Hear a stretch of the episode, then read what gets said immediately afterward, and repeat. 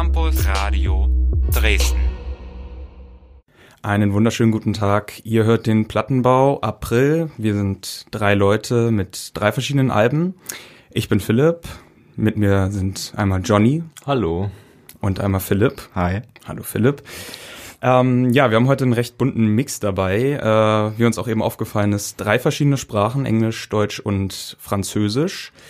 Und äh, ja, Philipp, was hast du denn uns heute mitgebracht? Genau, ich fange mit dem französischen Album an kurzer Disclaimer. Ich hoffe, dass ich das alles richtig ausspreche. Ich spreche etwas Französisch, also bitte nicht äh, mir das übel nehmen, falls ich ja irgendwas falsch ausspreche. Die Band, die ich heute rausgesucht habe, beziehungsweise die Künstlerin, heißt Recon Jagron und das neue Album Bye Bye Baby. Und Racon Chagron heißt einfach mal übersetzt der betrübte Hai, aber beschreibt im Allgemeinen eigentlich eine Haiart, die im Indischen Ozean, im Ostpazifik beziehungsweise im Mittelmeer vorkommt, also quasi fast überall. Ähm, die Sängerin heißt Marion Brunetto und sie schreibt selbst, sie komponiert selbst, sie spielt, spielt das Ganze selbst ein. Natürlich hat sie dann bei Live-Auftritten eine Band im Hintergrund. Ähm, 2016 erschien ihr Debütalbum, ihr selbstbetiteltes Debütalbum Recon Chagron und hierbei zelebriert sie so leichten Indie-Surfrock. Ähm, prägnant sind vor allen Dingen diese heiligen Gitarren, also das ist wirklich typischer Indie-Surfrock und im Gegensatz zu den anderen äh, nächsten Alben, also das, äh, das, was wir heute besprechen und das davor, dieses Album, das Debütalbum wirkt noch recht ungeschliffen, noch recht rough und ungestüm, was ich, was ich super finde. Tatsächlich habe ich ähm, während ich mich darauf vorbereitet habe, das erste Album sogar ein bisschen öfters gehört als, als das, was wir heute besprechen. Und äh, ja, man vergleicht immer so sehr gerne seine Alben mit, mit Künstlern, die man so hört und Künstlerinnen. Ähm, und mich hat das ganz stark an das erste Beach Fossils Album erinnert. Das ist eine Band aus Brooklyn, New York. Und die haben eben so genau diese Stimmung, hat mich daran erinnert. Mhm. 2019 kam dann das Album Semaphore raus. Ich hoffe auch hier, dass ich das richtig ausspreche und das ist hier mein erster Zugang gewesen. Also ich kannte die durch eine Single, äh, Mauvais Presage hieß die oder heißt die. Und mit diesem Album war das im Prinzip so wie so ein kleiner Durchbruch. Also sie sind über Frankreich nicht wirklich bekannt, also ähm, aber eben in, in Frankreich wurde sie dann eben bekannter durch dieses Album und ganz prägnant auch bei dem Album, was wir heute besprechen, ähm, ist die Seethematik, das Element Wasser. Das kommt immer wieder in ihren Texten vor und in diesem äh, zweiten Album, Semaphor, geht es auch im Prinzip um diesen Lebenswechsel. Sie ist damals auf, aus der Provinz nach Paris gezogen und sie verarbeitet eben diesen Umbruch, diese, diesen Lebenswechsel, ähm, auch die Einsamkeit. Sie, sie sagt äh, in einem Interview mit dem Deutschlandfunk, Recon Chagron ist ein intimes Projekt. Ich schreibe vor allem über meine eigenen Gefühle. Es geht um Einsamkeit, wenn du in einer neuen Stadt ankommst oder darum herauszufinden, wer du bist. Und also sei es auf dem Albumcover von dem, von dem allerersten Album, zum Beispiel ähm, sieht man eine Welle auf dem Albumcover. In dem zweiten muss man sich auch nur die Videos anschauen. Äh, Semaphore, also der gleichnamige Song, äh, hat ein Video mit, mit zwei jungen Kerlen und da ist das Wasser immer ganz prägnant. Und jetzt kommen wir zu dem ähm, heute besprochenen Album Bye Bye Baby. Das Albumcover, da sieht man quasi für diejenigen, die es nicht vor sich haben, ähm, so ein Auto, das an so einer, so einer Küsten, an so einem Küstenrand steht, es ist Nacht, der Mond scheint und in dem Auto sitzt eine Person. Und was ich ganz cool finde, ist, dass der Mond auf das Wasser scheint, aber der Mond auch gleichzeitig in dem Wagen ist. Also so diese Einsamkeit mit der Nacht, die wird hier verarbeitet und genau diesen Ton, dass äh, der in, in dem 2019 erschienenen Album anklingt, der wird hier weitergetragen. Und es geht schon los mit dem ersten Song, Premiere Varge, also die erste Welle. Ähm, aber ich möchte mit dem zweiten Song und auch der ersten Single-Auskopplung des Albums beginnen. Und zwar hören wir mal in den Song Déjà-vu rein. Machen wir.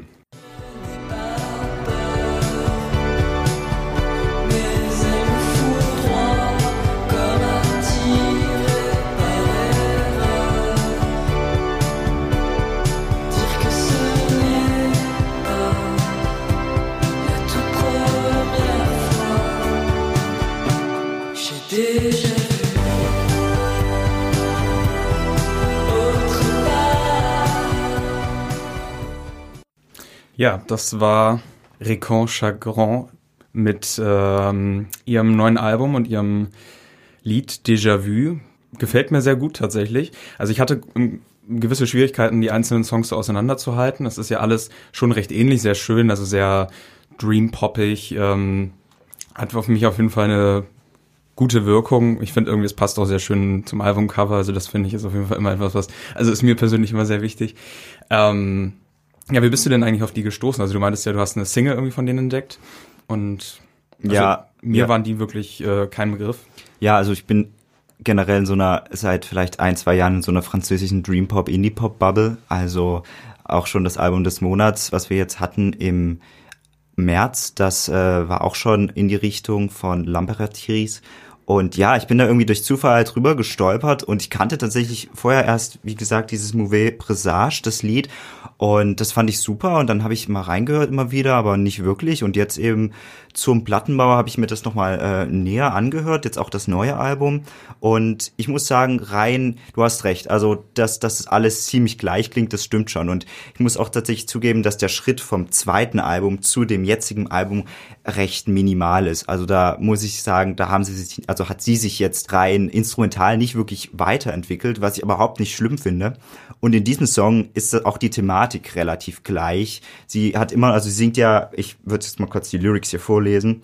J'ai déjà vu autre part sous la lune dans tes bras. Also sie sagt, äh, ich werde dich, ich werde dich wiedersehen irgendwann ähm, unter dem Mond in deinen Arm. Also hier wahrscheinlich auch wieder vielleicht eine verloren ge gegangene Liebe, die sie jetzt auch vielleicht in einer fremden Stadt wie Paris vermisst. Also dieses, dieses nostalgische Gefühl, werden wir dann auch gleich noch einen anderen Song hören, dass dieses nostalgische Gefühl noch äh, stärker bestärkt.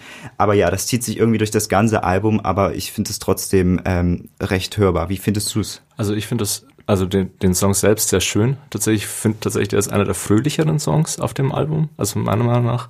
Und ich stimme dir aber zu, also ich habe das Gefühl, sie ist alleine, also sie vermisst irgendjemanden. Und wenn man sich das Musikvideo, das sehr cool ist, auf YouTube anschaut, dann wandert sie da auch so alleine durch ein Meer aus Wellen und Licht und Genau. Dunkelheit. Und ähm, ja, ähm, ich finde es auch echt cool, wie sie da im Hintergrund mit diesen O's, mit diesen langgezogenen orchestralen Wellen arbeitet. Ja, ist ein guter Song. Und eignet sich, finde ich, echt gut zum Autofahren in der Nacht. Ja, ja, also Ja. Die Drive-Vibes sind auf jeden Fall da. Und auch hier wieder im Video, du hast das Video gerade angesprochen, auch wieder hier im Wellenmeer. Also die Verbindung zu ihrer Heimatstadt ist wirklich hier omnipräsent. Ja. Wo genau kommen sie nochmal her? Das für ein Überhören? Ah, Irgendwo aus der äh, West- Südfrankreich an der Südfrankreich, Küste Côte d'Azur, glaube ich. Ähm, Mhm. Ich weiß es nicht ganz, aber auf jeden Fall ein kleines, kleines, äh, warte, zwischen Nizza und irgendwo da, also ich hab's, ich hab's gelesen, aber ich hab's vergessen. Aber genau da kommt sie her. Ah, okay. Ja, nee, ähm, auf jeden Fall eine schöne Sache. Wir können ja auch noch mal einen weiteren Song spielen. Ähm, welchen sollen wir denn da machen, Philipp? Genau, wir knüpfen gleich an dieses nostalgische Gefühl an und jetzt kommt der Song Juno.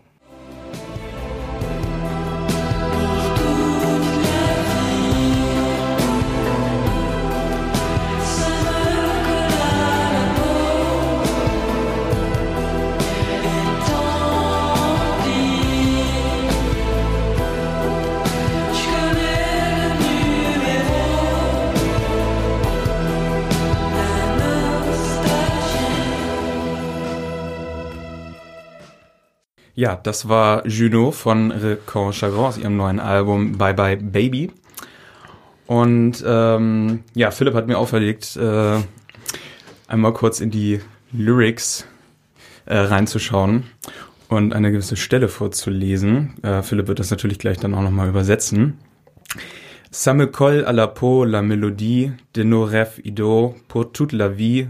Ça me colle à la peau et tant pis, je connais le numéro, la nostalgie. Philipp, was habe ich da gerade vorgelesen? Also sie singt im Grunde genommen, es klebt an meiner Haut die Melodie, der ideale Traum äh, des ganzen Lebens ähm, und dann, ich kenne diese Nummer, die Nostalgie. Ich habe den Text beziehungsweise das Lied eigentlich auch wegen des Textes gewählt, weil ich kann mich sehr gut eigentlich mit, äh, mit, mit, mit ihrer Lage und ihrem nostalgischen Gefühlen identifizieren. Denn ich habe das tatsächlich auch ziemlich oft gehabt in, in der Vergangenheit, dass ich solche nostalgischen Backflashes hatte, was auch teilweise ziemlich krass war. Ähm, und ich deswegen sie da voll und ganz verstehen kann. Ja, also ich denke aber auch gerade zur Zeit sehen sich alle nach einer äh, früheren Zeit zurück, als ähm, ja, als man noch mehr machen konnte, als die Welt noch nicht so im Chaos war. Ähm, aber natürlich ist äh, Nostalgie auch immer zu allen Zeiten ein gegenwärtiges Thema. Also, wer kennt's nicht? Idealisierung der Vergangenheit so ein bisschen auch, so im Nachhinein. Ja. Manchmal wird einem auch erst klar, was eigentlich, wie schön es doch mal war und so weiter. Ähm, also ist mir auf jeden Fall auch vertraut und ähm, ich finde generell Dream Pop hat immer irgendwie doch etwas, man, also immer etwas Nostalgisches irgendwie an sich. Also ähm, wenn ich da so an Bands denke, auch so aus diesem ganzen Shoegaze-Bereich und so weiter, da war das thematisch auch immer irgendwie so ein bisschen darum sich drehend. Also ähm, keine Ahnung, fällt mir jetzt so spontan Slowdive oder sowas an. Also das Ja. ist ja, also ist vielleicht, ich weiß jetzt nicht, wie alt die Dame ist. Ähm, Ich glaube, wird 30 oder so oder schwierige Grenze auf ja, jeden Fall auch, ja. Hm. Ja, man hört, finde ich, die Schwermut auf jeden Fall raus. Auch wieder das Orchestrale. Diese Stimme, finde ich, hat viel Raum in dem Song. Also es trägt über eine, so eine gewisse Weite. Aber ich teile deine Meinung. Also es hört sich, finde ich, ähnlich an wie der Song davor. Ja, ja, ja, vollkommen. Wie gesagt, das, ähm, das kann ich vollkommen unterschreiben. Vielleicht wird sich der nächste Song auch ähnlich anhören, aber er hat meiner Meinung nach noch ein paar andere Vibes. Also sie hat sich auch sehr inspirieren lassen von den 80ern. Das äh, kann man, glaube ich, auch hören. Deswegen hören wir jetzt mal in den ähm, nächsten Song rein mit dem Titel Persedi.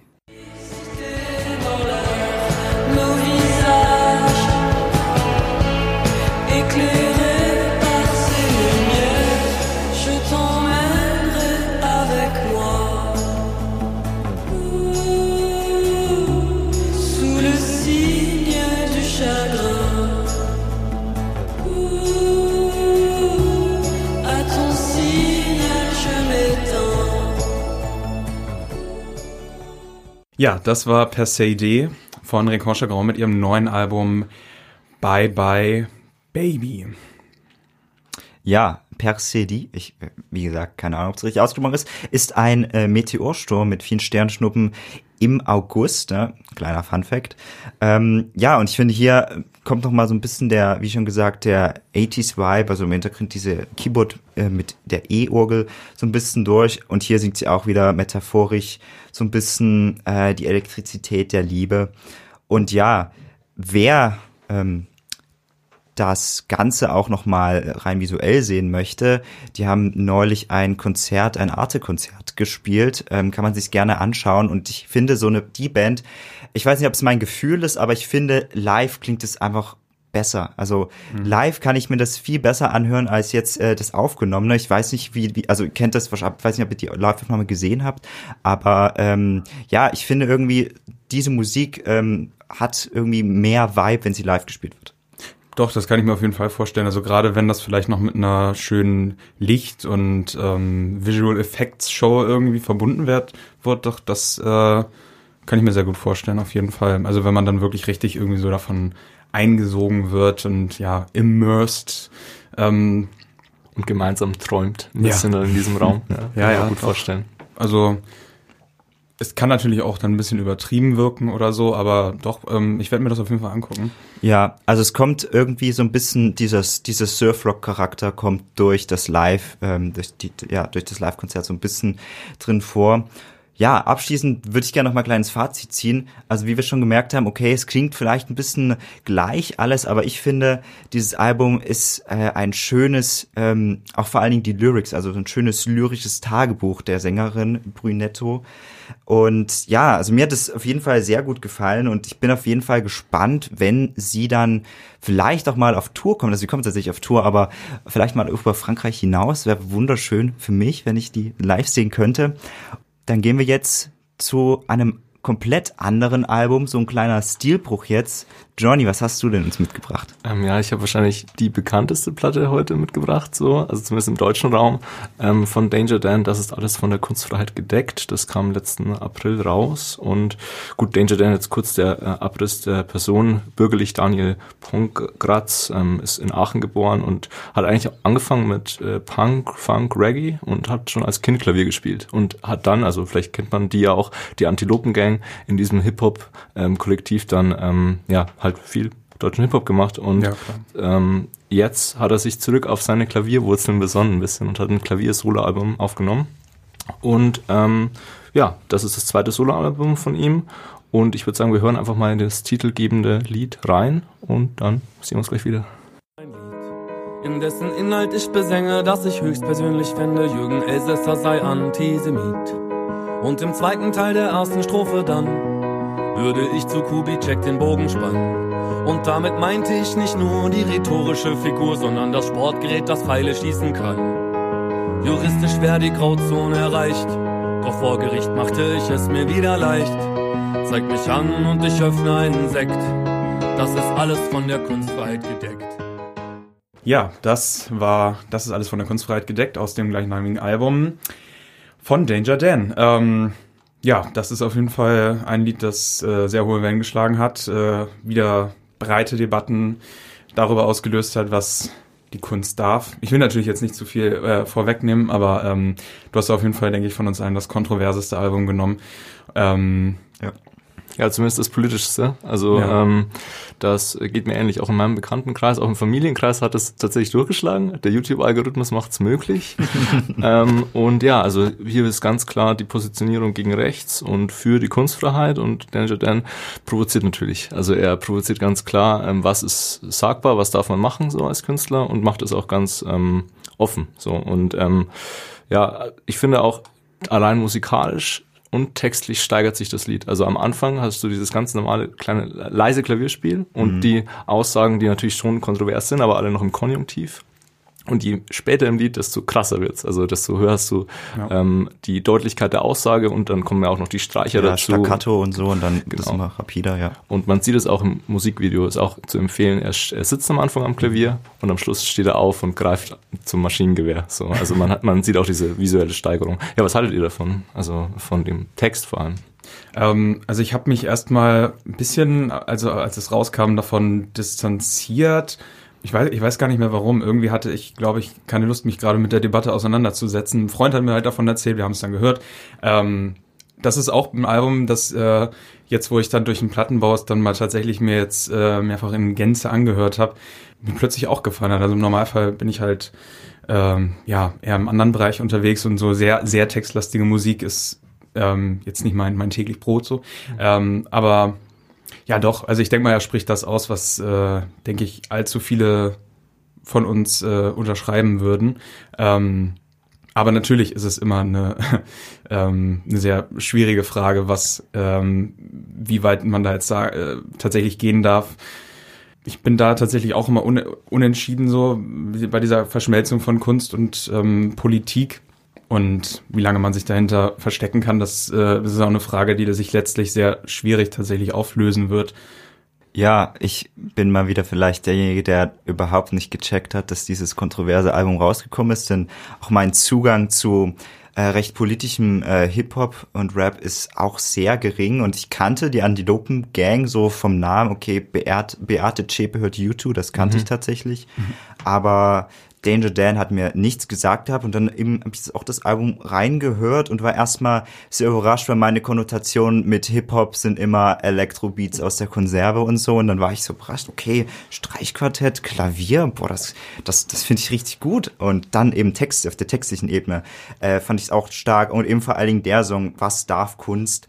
Und ganz witzig, bloß am Rande erwähnt, neulich habe ich mir ein äh, ein äh, Video angeschaut auf Arte über den Künstler Jonathan Mese. Ich weiß nicht, ob er euch was sagt. Kennst du den? Oh Gott, ja. Es ist also ähm, pure Unterhaltung. Für, Also es ist wirklich äußerst lustig und er und er war eben der komplett radikalen Meinung, dass Kunst äh, überhaupt äh, Kunst sollte nicht politisch sein, ähm, sondern Kunst äh, soll einfach Kunst sein, ästhetisch sein und für sich stehen. Und eben hier Danger Dan genau das äh, Gegenteil. Kunst, äh, Kunst sollte alles können. Ja, die Debatte, ich glaube, die jetzt auszuführen würde wahrscheinlich sehr, sehr lange dauern, aber wenn man die Kunst, ähm, ja, wenn, meine Meinung ist, wenn man die Kunst so krass beschränkt, dann sind wir natürlich auf dem besten Weg in Richtung politisch rechts, glaube ich, ja. Ja, also das ist auf jeden Fall eine ganz spannende Frage, so was ist die Rolle des Künstlers in Deutschland? Und da hat Danger dann auch ein sehenswertes Interview gegeben zusammen mit äh, Igor Levit ähm, im, bei Johann Bimmermann. Und da ähm, hat Levit gesagt, dass in Deutschland die Rolle des Künstlers äh, darauf beschränkt ist, das Gute, Schöne und Wahre zu machen. Also eigentlich schöne Hochkultur-Entertainment. ja, das ist so Aber- das goethische, schillersche Erbe. Genau. Immer noch krass. Äh, und dass man sich dem halt entgegenstellen soll und kann. Und das ähm, ja, würde ich so tatsächlich auch unterschreiben. Ähm, aber das ist auch nur meine persönliche Meinung. Ähm, davon abgesehen hat Danger Dan natürlich eine Vorgeschichte. Also mit der Antilopen Gang haben die Lieder gemacht, die wesentlich kontroverser sind. Also das sind Songtexte dabei wie Atombombe auf Deutschland und so weiter. Ähm, und das hat keine Aufmerksamkeit bekommen in der Art und Weise. Und da hat er gesagt, das liegt auch am Medium. Also sobald man sich ans Klavier setzt, hören das ganz andere Menschen plötzlich, die es viel äh, mehr, also auch ihre Kritik äußern können, als wenn man nur deutschen Hip-Hop macht. Also das fand ich irgendwie spannend, wie er das äh, selbst reflektiert, so welche Hörerschaft man erreicht mit welcher Art von Musik und welche Auswirkungen das auf den Impact hat, den man selbst auch haben kann in der Gesellschaft. Ja, doch, das stimmt. Das ist spannend. Also vermutlich würde man einfach im Hip-Hop-Bereich grundsätzlich einfach, da wird derartig viel erzählt und das Ja. ist, geht äh, ähm, manchmal derartig unter, äh, unter die Gürtellinie. Ähm, ähm, ja. Ja. ich weiß nicht, zum Beispiel Kollege oder Farid Bang, da gab es ja auch diese Debatten, als sie den Echo bekommen haben, äh, Antisemitismusvorwurf oder sowas, was glaube ich vor der Verleihung jetzt nicht so präsent war. Ähm, aber im Großen und Ganzen weiß man, wie es so in bestimmten Bereichen losgeht, um welche Thematiken, Sujets es sich dreht, so. Ähm, Ja, und äh, ich glaube, ich habe ein Interview, hatte ich auch noch gelesen, wo er eben meinte, dass, wie gesagt, wie du schon sagtest, Hip-Hop greift ja so viel Sachen an und dass das irgendwie immer noch nicht äh, diskursfähig für die Gesellschaft irgendwie ist. Und sobald dann irgendwie recht klassische Züge äh, anklingen, dann ist es auf einmal, ja, schwierig. Also warum das, also warum jetzt gerade klassisch oder so ein, so ein klassisches Arrangement dafür sorgt, dass es äh, in den breiten Massen so äh, diskutiert und gehört wird, das ist äh, ja, Sonderbar. ja. Das hatte für mich schon irgendwie so ein bisschen so Kabarett-Charakter irgendwie. Mhm, also ich ja. kann es mir sehr gut vorstellen, so ein bisschen im Bodo Wartke-Stil irgendwie. Ja, ähm, stimmt, ja. So in so einem sehr ja, rot gepolsterten Sessel irgendwie und äh, rote Samtvorhänge, die da irgendwie von der Decke hängen und nur ein Licht, das irgendwie auf ihn scheint. Er sitzt da am Klavier. Jetzt fange ich schon an, so wie Essen. ähm, ich glaube, wenn er, ich bin mir sicher, dass der bald auf Tour gehen wird. Ich glaube, ich habe sogar gesehen, dass der im Coney Island in Leipzig spielen soll. Ähm, und fahren wir mit unseren Semestertickets und sonst hin. Ähm, also wenn das dann tatsächlich äh, möglich sein sollte, dann ähm, Habe ich tatsächlich auch Sind Bock. wieder am Start wahrscheinlich. Ja. Ja. Aber das Album ist nicht nur ein politisches Album, sondern noch viel mehr. Äh, Ja. Danger Dan hat selbst gesagt, das ist wahrscheinlich das zärtlichste Album, das ich je geschrieben habe. Und dann springen wir in den nächsten Song, der ist nämlich wesentlich persönlicher und auch ein bisschen zärtlicher, finde ich. Eine gute Nachricht. Ich hab ne gute Nachricht und ne schlechte auch. Zuerst die schlechte, alles hört mal auf. Der ganze Planet ist darauf angelegt, dass er irgendwann in der Sonne verglüht. Und jetzt die gute, heute nicht. Es bleibt noch Zeit für dich und mich. Und wenn du willst, dann schlaf doch heute bei mir. Ja, eine gute Nachricht.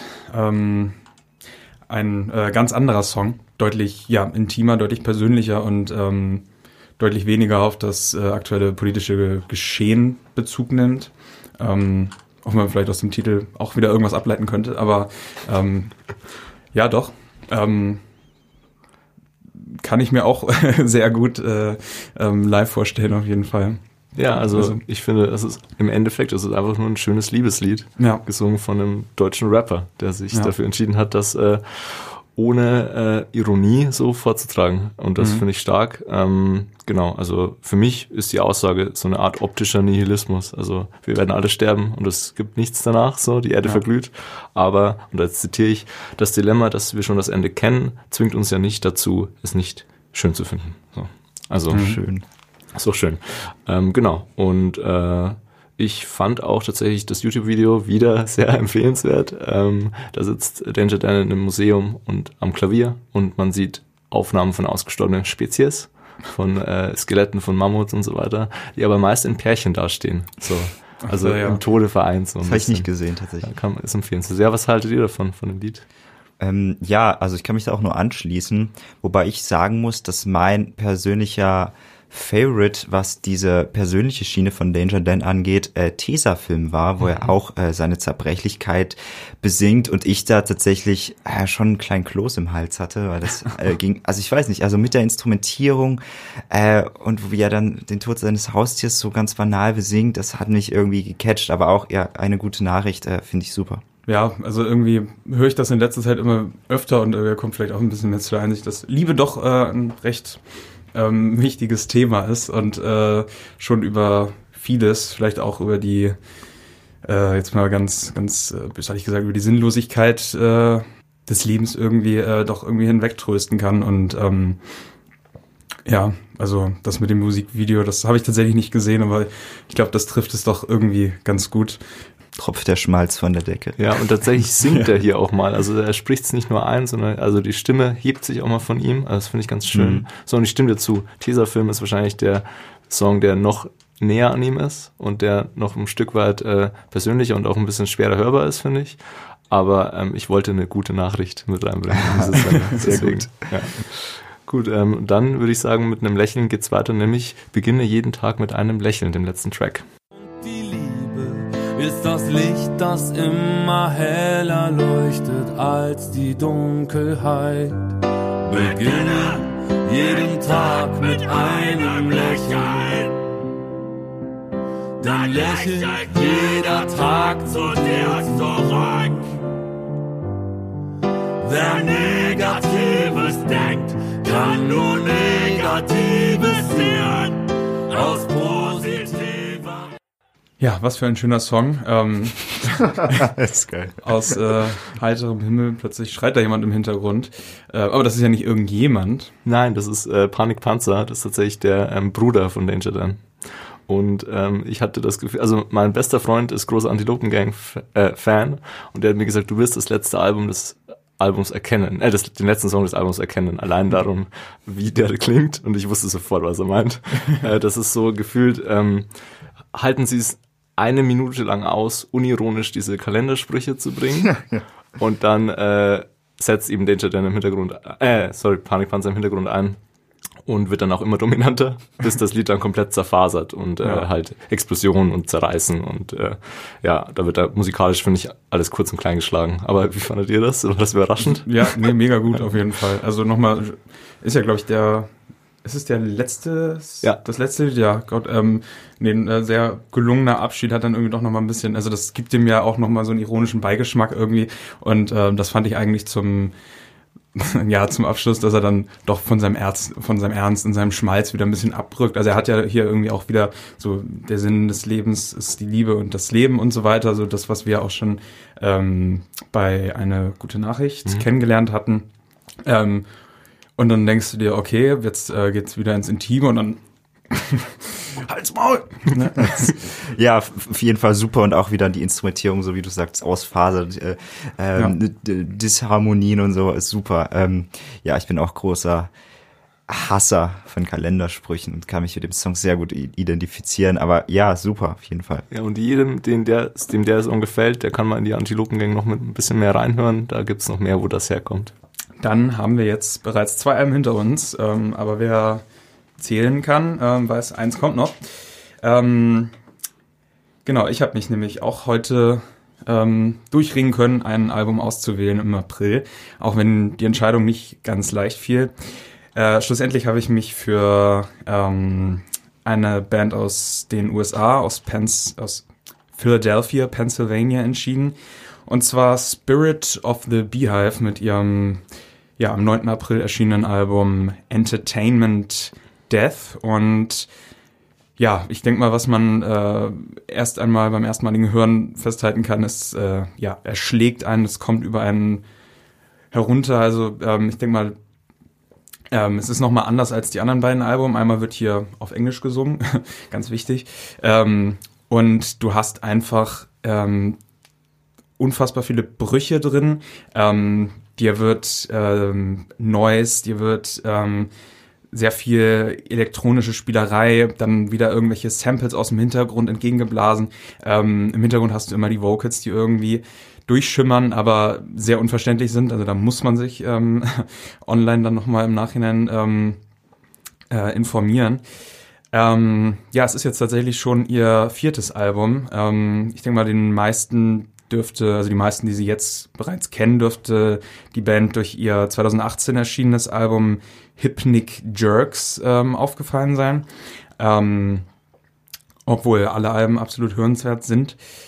Ähm, ja, 2014 haben sie ihr Self-Titled-Album rausgebracht, dann 2017 Pleasure Suck, genau, dann wie gesagt 2018 Hypnic Jerks und Ähm, eine witzige Sache, die mir im Vergleich zum letzten Album aufgefallen ist, war, sie haben alles in Kleinbuchstaben geschrieben, jetzt haben sie alles in Großbuchstaben geschrieben. Ich hatte das Gefühl, die schreien mich an. ja, ähm, ich ähm, glaube, das könnte vielleicht auch ein bisschen so mit diesem, ja, groben, schwammigen Narrativ, das irgendwie durchschimmern soll, äh, zusammenhängen. Äh, dazu später noch etwas mehr. Ja, ich würde einfach erstmal den ersten Song spielen. Da habe ich mich jetzt für There's Nothing You Can't Do entschieden. Viel Spaß.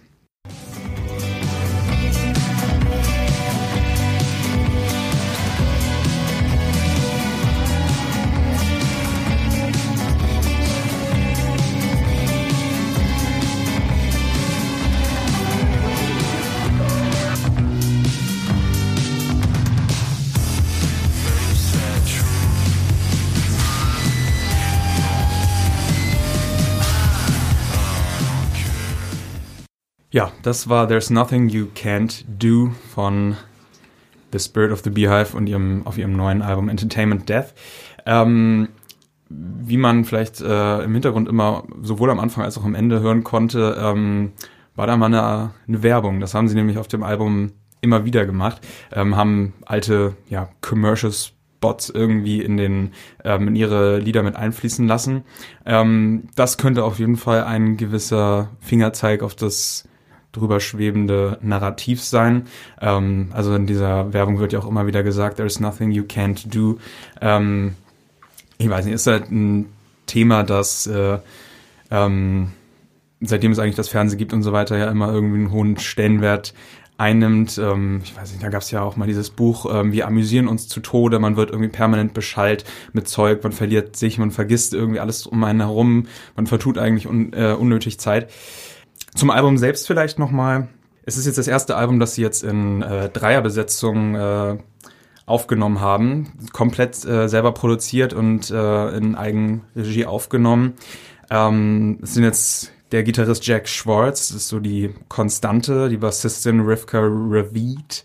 Ähm, und neu dazugekommen ist jetzt Corey Wicklin, ein Multiinstrumentalist, ist extra aus Chicago, ähm, zur Band nach Philadelphia dazugestoßen ähm, eine, ja, sie haben jetzt mit ihrem Sound noch weiter experimentiert. Also es ist unverkennbar immer noch die gleiche Band wie vor ähm, drei Jahren auf Hypnic Jerks. Ähm, sie haben jetzt nur noch deutlich mehr äh, elektronische ähm, Einflüsse ein, eingebracht. Ähm, wie sie selber sagen, beziehungsweise Jack Schwartz, um, we're not going fully electronic, but guitar, bass, drums just get kind of monotonous. Ähm, ja, irgendwie braucht man natürlich auch irgendwie immer mehr. Es muss sich immer weiter steigern, man will sich weiterentwickeln. Ähm, du hast jetzt hier gar keine ähm, richtigen Drums mehr. Also es ist alles ähm, fast nur noch elektronisch. Ich glaube, ein, zwei Lieder vielleicht, auf denen du noch richtige Drums hast. Ähm, aber natürlich eröffnet das auch deutlich mehr Möglichkeiten. Also selbst wenn man darauf, äh, wenn man bedenkt, dass die nur noch zu dritt sind, ähm, hast du dann ähm, ja, ich weiß nicht, manchmal erinnert es mich plötzlich an Gesaffelstein oder irgendwie sehr, sehr wilde, ähm, glitch-poppige Sachen. Also es ist ähm, noch krasser eigentlich als die vorherigen Alben. Witzig zu lesen ist eigentlich immer alles, also sehr viele Reviews oder Reviewer schreiben, ähm, grandioses Album, ganz toll, aber wenn man dann das liest, denkt man, wer will das hören?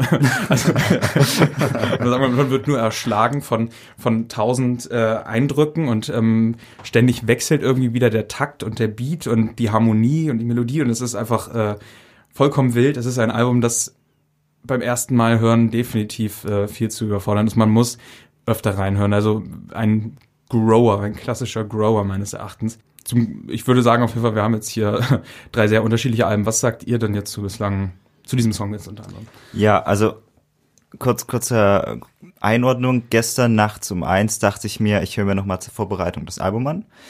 Äh, und nach einer Minute habe ich dann erstmal ausgemacht. Dann habe ich entschieden, dass ich ins Bett gehe, weil da, dafür ist es wirklich zu spät. Also ich habe mir tatsächlich aufgeschrieben, Alter, wenn das das ganze Album so gehört, werde ich manisch depressiv in Kombo mit einer bipolaren Störung und springe danach von einem Hoch aus. Also mein erster Eindruck, wie du es beschrieben hast, war Wahnsinn. Ich dachte so, what?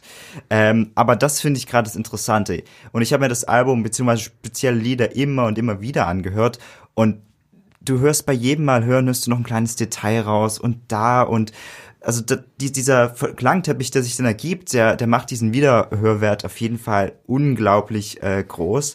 Und das ist, wie, wie du sagtest, also bei mir ist das dann auch so gewachsen, dass ich gesagt habe, okay, okay. Zum Beispiel der, der erste Song Entertainment, da war auch so, also du hast erst diese psychedelisch verzerrten Elektrosynth-Töne, dann Naturgeräusche gepaart mit Lo-Fi-Pop-Beats Ja. und dann kommen Streicher und ich dachte so, what? Das ist ja krass heftig. Also ich war wirklich, war ich echt beeindruckt. Ja, also mir geht's sehr, sehr ähnlich. Ist tatsächlich auch jetzt auch meine erste Aufnahme hier und da habe ich, das war auch das erste Album, das ich mir angehört habe und ich so, oh, habe ich da reingeraten. ähm, und meine, meine, also ich habe mir auch Notizen gemacht und meine Notiz war erste Minute nur Lärm, erst stressig, dann entspannter.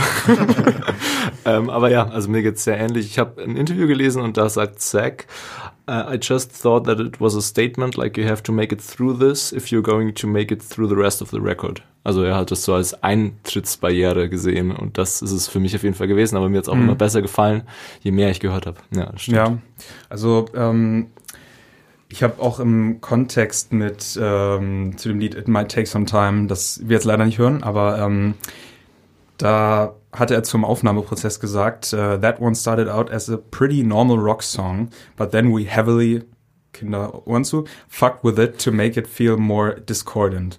Now it sounds like drowning.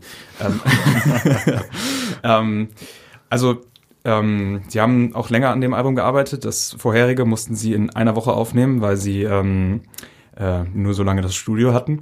Ähm, das äh, Album hier jetzt wurde in drei bis vier Monaten aufgenommen. Die ganze Arbeit, der ganze Arbeitsprozess hat jetzt circa ein Jahr gedauert. So, also wie so viele äh, andere Bands und Musiker haben sie halt ähm, ja den Lockdown genutzt, kann man sagen. Ja, man merkt auf jeden Fall, dass sie sehr viel Zeit in das Album investiert haben. Es wirkt manchmal fast schon ähm, es ist äh, changiert irgendwie so zwischen, man hat das Gefühl, es ist alles sehr improvisiert und sie haben einfach aus dem Gefühl, aus dem Moment heraus irgendwas geschöpft und äh, sie haben sich genau was dabei gedacht, also dass irgendwie alles sehr überlegt ist, wie sie genau äh, in den einzelnen Songs vorgehen, dass da nicht einfach irgendwas zusammengeworfen wurde. Ähm, ich denke, Letzteres erschließt sich einem, oder auf den Gedanken kommt man vielleicht erst, wenn man es öfter als einmal gehört hat. Ähm, ich weiß nicht, ich habe so ein sehr expressionistisches Gefühl, also dass man irgendwie von der neuen Großstadtwelt irgendwie erschlagen wird ähm, mit allen möglichen Eindrücken, die ähm, die sich irgendwie in deinem Kopf sammeln und die du dann einfach wieder irgendwie ja zu Papier bringst oder halt irgendwie auf die auf die Tonleiter überträgst. Ich denke, das ist auch so im Großen und Ganzen ein bisschen das Thema. Die Lyrics sind ähm, nach eigener Aussage vor allem Stream of Consciousness. Vielleicht ist das auch so eine leichte Flucht davor, sich irgendwie rechtfertigen zu müssen, wer weiß. Ähm, auch die äh, Bassistin, die ja auch öfter zu hören ist, mit ihrer ja, sehr schönen Stimme, ähm, hat auch gesagt, dass sie selten mit einer richtigen Intention schreibt, sondern dass sich das dann irgendwie zusammensetzt und auch im Nachhinein hat es dann eigentlich keine Intention und dann soll halt jeder rein interpretieren, was er möchte. Aber ähm, mir ist auf jeden Fall aufgefallen, dass ähm, so wenig ähm, da anscheinend an äh, Kohärenz bestehen soll, dass die Lyrics doch ja ähm, im Großen und Ganzen schon ein, eine sehr triste Note haben. Ähm, Ich habe, wenn ich kurz eingrätschen kann, ich hatte bei Pitchfork eine Review gelesen und da sprach man von Smart Realism. Sagt euch das was? Ähm, ich habe den äh, Artikel witzigerweise auch gelesen, ähm, ähm, aber bis dahin nicht. Aber Ja, also, also weil, weil du vorhin das auch nochmal angesprochen hast mit der äh, Kommerz- und äh, Kapitalismuskritik, die ja übrigens auch schon bei The Who Sellout, die das ja auch äh, ganz prägnant gemacht haben. Ähm, und irgendwie sprachen die von Smart Realism und haben genau eben so das Proletariat, die Arbeiterschaft, die sich eben in diesem hyperbeschleunigten Kommerzbetrieb befindet. Und ich glaube, wenn mit, mit dem, was du gerade gesagt hast, mit dem Stream of Consciousness und der Werbung, die da eingespielt wird, dann ergibt das schon, ergibt das schon Sinn, ja. Ich finde allerdings die Lyrics wiederum sind immer doch sehr, sehr persönlich. Also es, es gibt immer mal Momente, wo dann über die Middle Class oder sowas gesprochen wird, aber es dreht sich meistens doch sehr darum, was ähm, über die Verlorenheit des Individuums, also des Sängers meistens. Ähm, also der Jack Schwartz kommt deutlich öfter, öfter zu Wort. Ich kann da mal eben vorlesen. I remember the promise of a future. Could it be, could it all be in my head?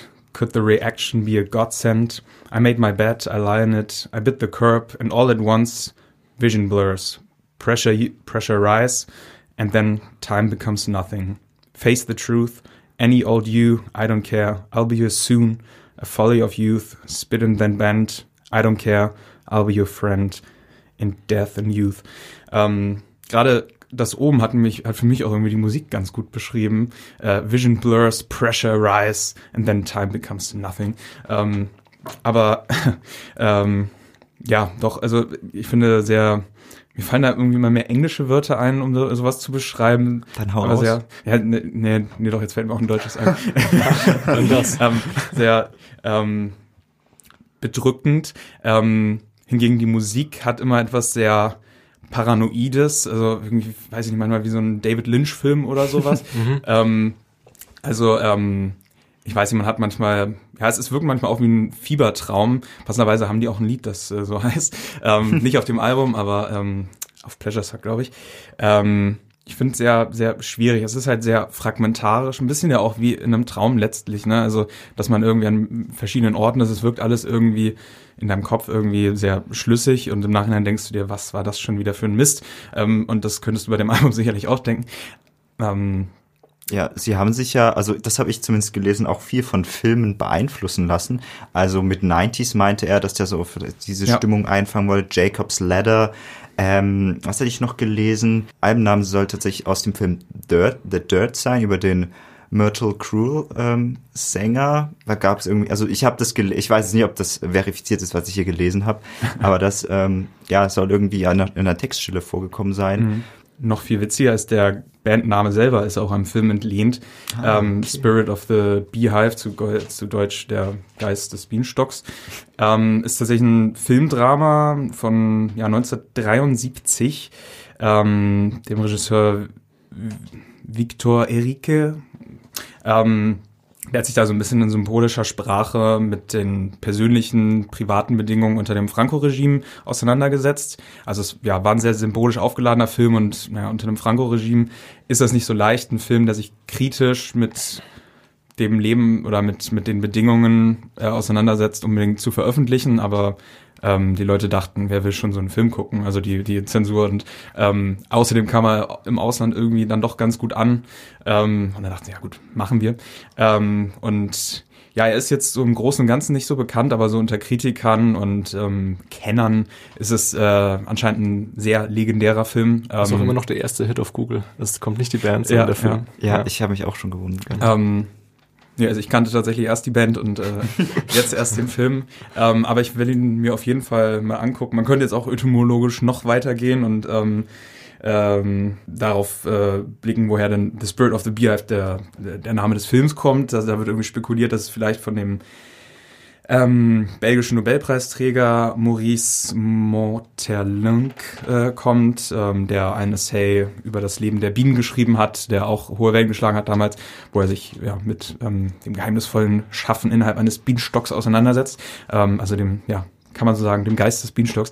Ähm, ja, ich äh, würde einfach mal jetzt zu einem weiteren Song in The Service Immersed.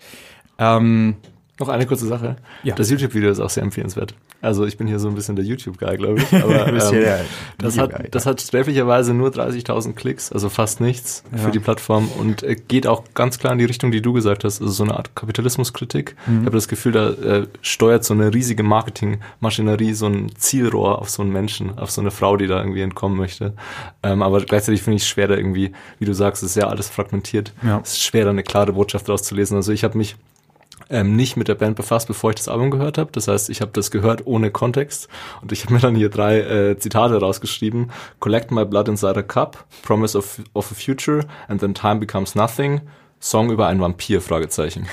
das war meine erste Interpretation. Das stimmt, ja. Ja, also es ist schwer, da einfach was reinzulesen. Ja. Ja, man, ja, ich glaube, also man kann da sehr viel auf jeden Fall reinlesen. Also wenn, wenn man es so macht, wenn man einfach einzelne Zitate nimmt und die dann eben auch so fragmentarisch zusammensetzt, da kann man bestimmt noch eine ganz neue Geschichte, eine ganz neue äh, Entdeckung machen. Ähm, ja, The Service is Immersed ähm, werde ich jetzt als nächstes spielen. Ähm, ein Song, wie ich finde, der mit am poppigsten ist doch. Ähm, also ab der generell ab der zweiten Albumhälfte wird es hörbarer, würde ich mal behaupten. Ähm, ja, ich mache ihn einfach mal an.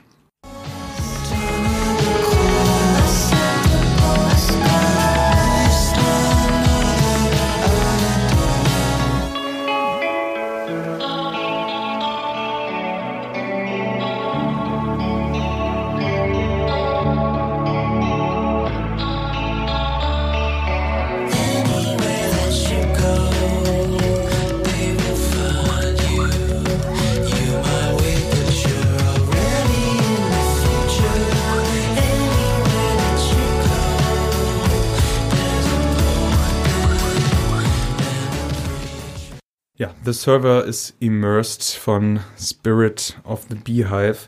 Ähm, ja, wie bereits gesagt, irgendwie eher ein deutlich hörbarer Song, also ähm, ich denke mal den normalen Hörgewohnheiten mehr entsprechend. Was hieltet ihr von dem Song? Fandet ihr ihn zu langweilig im Vergleich zum Rest? Ich fand ihn gut. Ähm, ich fand, der war teilweise sogar ein bisschen so zum Kopfnicken. Also die, der Rhythmus war eher, also Ja, das da, haben wir eben ja. auch hier auf jeden Fall nochmal gesehen. Ja. Also, Und ähm, ich fand's äh, auch stark, dass der dieses Wortspiel drin hat, the server is immersed. Also so wie ich das gelesen habe, geht's da um den Server, also um den ähm, Servicebeamten, der einen irgendeinen Service angedeihen lässt, das ist so ein, ein Kellner oder was auch immer, und den IT-Server in der IT-Gesellschaft, also der auch immersed ist, wegen den ganzen Daten, der, also die, die man mittlerweile sammelt über Menschen. Also Ja. äh, falls man das reinlesen kann, fand ich das ziemlich schlau. genau. ähm, dass äh, die Firmen irgendwie alles über dich wissen, das kann man auf jeden Fall gut reinlesen. Also das wäre jetzt nicht ähm, unwahrscheinlich. Sie schreiben ja auch Anywhere that you go, they will find you. ähm, you, wait, you might wait, but you're already in the future. Anywhere that you go, there's a pulpit and a preacher. Also ein Kanzelredner ähm, und ein Prediger. Prediger. Anywhere that you go. Nein, also es, äh, es klingt ja auf jeden Fall alles äh, auch weiterhin durch, was, was man zuvor so hineingedichtet hat. Also ähm, man kann sagen, ähm, sie haben jetzt die Regierung oder die äh, großen Firmen haben alle Daten von dir. Sie wissen genau, was du machst, den nächsten Schritt mit Logarithmen und so weiter. Wissen sie genau, was du möchtest. Ähm, also you might wait, but you're already in the future irgendwie. Es ist irgendwie alles dann auch schon ein bisschen vorherbestimmt. Ähm, du wirst immer in eine bestimmte Richtung gelenkt. Ähm, gleichzeitig wird dir irgendwie gesagt, was du brauchst und was du zu tun hast und so weiter als äh, Preacher. Äh, ja, klingt alles in allem doch sehr deprimierend. Ähm, aber Ja, also ich kann mich da auch nur anschließen. Was mir jetzt auch, also ich hoffe, dass ich das richtig, inter, also Interpretation ist hier ja wahrscheinlich ein großes Thema, aber auch immer die, die, der Wechsel zwischen ihm und ihr, also wenn man auch in die Lyrics betrachtet, ist das ja kursiv in Klammern geschrieben, also wahrscheinlich so, so ein dialogisches Prinzip. Ja, ist auf jeden Fall, ähm, sage ich mal, hörbarer und hat eine klassischere Struktur als die anderen Songs, aber auch immer wieder diese ganzen Versatzstücke, die damit Ja. reinkommen, dass das Ganze noch ein bisschen interessanter machen, wird man auf jeden Fall ja auch raus, ja. Und ich glaube, ähm, ich bin mir nicht zu 100% sicher, aber ich meine, dass das tatsächlich ein ähm, analoges Schlagzeug ist. Äh, Oh. ähm, also das hatten sie, wie gesagt, auf ihren früheren Alben eigentlich immer. Ähm, und äh, ja, hier haben sie davon komplett Abstand genommen. Ähm, ja, irgendwann wird's monoton, wie sie gesagt haben. Ne? Ähm, ja, vielleicht ist das sind klassische Bands auch irgendwie ähm, vorbei in unserer heutigen Welt, wo eh immer klar ist, was, was der nächste Schritt ist, wer weiß. Ähm, ja, ich würde dann auch ähm, direkt zum äh, letzten Song, den ich hier ausgesucht habe und generell auch zum letzten Song dieser Sendung weitergehen, ähm, der tatsächlich auch ähm, mit äh, sage und schreibe sieben Minuten der längste des Albums ist. Ähm, und wie man sich vorstellen kann, in diesen sieben Minuten passiert doch recht viel. Ihr hört jetzt natürlich nur einen Ausschnitt, aber ähm, es sei euch ans Herz gelegt, hört auf jeden Fall in, ähm, in voller Länge rein. I suck the devil's cock.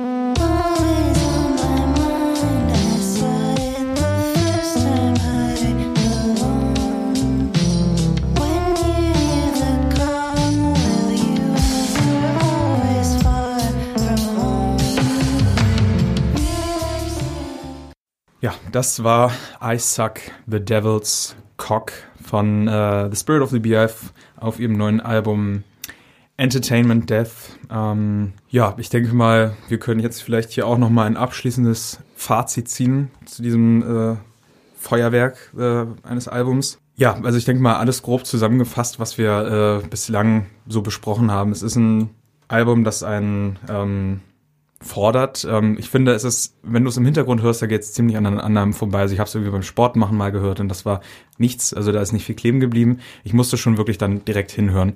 Und dann, wie du sagst, fallen immer mehr Sachen auf, ähm, immer mehr Spielereien. Man merkt, die haben da wirklich Zeit investiert, die haben da sich was dabei gedacht. Ähm, ähm, auch wenn es manchmal wirklich tatsächlich sehr schwer hörbar ist. Also sie haben dann wirklich extreme Noise-Passagen, wie man sie halt von solchen Leuten wie Merzbow oder sowas gewohnt ist, die, würde ich sagen, schon sehr schwer hörbare Musik machen. Ähm, also Noise, einfach wirklich purer Noise. Ähm, dann haben sie halt wieder ähm, schöne Gitarren. Äh, Parts, die dann halt auch wieder irgendwie ausufern und ähm, plötzlich in diese sehr starken Disharmonien irgendwie abwandern. Dann finde ich diese im Hintergrund immer durchschimmernden Vocals doch irgendwie aber sehr, sehr befreiend. Ähm, oder sie geben dem dann doch irgendwie wieder eine gewisse Leichtigkeit. Wenn man genau hinhört, was die da singen, ist es irgendwie doch wieder etwas schwierig.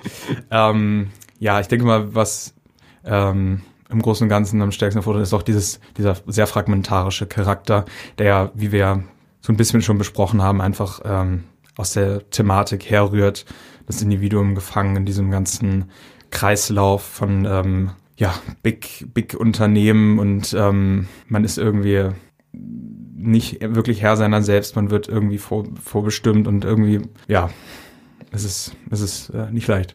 Ähm, wollt ihr dem noch was hinzufügen? Ich glaube, du hast das sehr gut zusammengefasst, finde ich. Ich glaube, das ist ein Album beziehungsweise eine Band. Also du sagtest ja, die anderen Alben davor sind auch so in die Schiene, dass das auf jeden Fall ein Ding ist, was ich mir nochmal anhören werde und mir nochmal geben werde.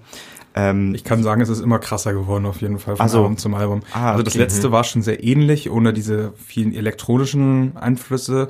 Und ähm, aber dann, wenn du weiter zurückgehst, dann wird's doch immer konventioneller, also auch schon wild, aber Ja, Sie radikalisieren sich musikalisch. ja, kann man sagen. Immer mehr Kapitalismus, immer mehr kranke Musik, ja. Ja, finde ich, also die Frage ist ja auch, jetzt, um jetzt kein neues Fass aufzumachen, aber inwiefern musste Musik hörbar sein, ne? Äh, Ja, Also das muss ja nicht immer die klassischen Popstrukturen sein und vielleicht wird sich ja unser Hörverhalten irgendwann ändern, sodass wir das, was wir gerade besprochen haben und als etwas äh, abstrus und und ähm, ja bezeichnet haben, dass das vielleicht irgendwann äh, ja Common Sense ist und wir uns das Mhm. quasi geben und das andere, äh, keine Ahnung, so ungefähr. ja, also ich hoffe auch, dass es irgendwie ähm, wieder eine Wendung nimmt, weg von diesem sehr weichgespülten, überproduzierten, ja, äh, geschmackslosen Zeugs irgendwie, das, naja, Radiomusik im schlechtesten Sinne, nicht unser Radio natürlich. natürlich nicht. Ähm, aber ich habe schon das Gefühl, also gerade dieses Fragmentarische und so weiter, das wird immer mehr, habe ich das Gefühl, mehr Spielereien, so über Genregrenzen hinausgehen und so weiter. Ich habe das Gefühl, dass da ist schon was im Entstehen. Ähm, Ja, ich finde auch, also was du sagst, wenn man sagt, man muss sich ja nicht immer ver verbiegen für die Musikindustrie und das ist ja genau auch der titelgebende Song hier. Also I Suck the Devil's Cock ist natürlich, glaube ich, ein ganz, ganz klarer Verweis auf eben die, ja, die ähm, Zwänge, die Marktzwänge auch einfach in dieser Industrie, ähm, Hm. die ja eigentlich auch Kunst produzieren soll. Ne? Ja, aber ja, Ja. genau. Ja, ich finde, es passt auch sehr gut rein, dass sie halt, ähm, wie ich am Anfang schon gesagt hatte, das Album komplett äh, selber produziert und aufgenommen haben. Ähm, dass sie sich da jetzt keinem großen Label irgendwie ähm, unterwerfen mussten, ähm, sondern ja, da wirklich einfach sich komplett frei austoben konnten ähm, und ja, ihre Kunstfreiheit äh, genießen konnten. Auf die Kunstfreiheit. Ja, auf die Kunstfreiheit. Ähm, und ja, hier ist natürlich auch viel Politik drin, aber muss man sehen wollen. Ähm, klar aussprechen tun sie es nicht. Ähm, ist auf jeden Fall alles von der ja, Kunstfreiheit gedeckt. ähm, ja, und ähm, damit sind wir auch schon an unser Ende angelangt. Ähm, es hat mir auf jeden Fall große Freude bereitet. Schön, Johnny, dass du heute ähm, das erste Mal dabei warst tatsächlich. Gerne, danke für die Einladung. Ja, ich hoffe auf jeden Fall, es hat dir gefallen. Und ja, danke dir, Philipp, natürlich auch, dass du Danke dabei dir, warst. Philipp. Ja, und ähm, dann äh, vielen Dank fürs Hören natürlich an euch Zuschauer und ähm, wir wünschen euch noch äh, einen schönen Tag, eine schöne Nacht. Ähm, und ja, bleibt sauber, bleibt gesund. Bis zum nächsten Mal. Ciao. Ade. Campus Radio Dresden.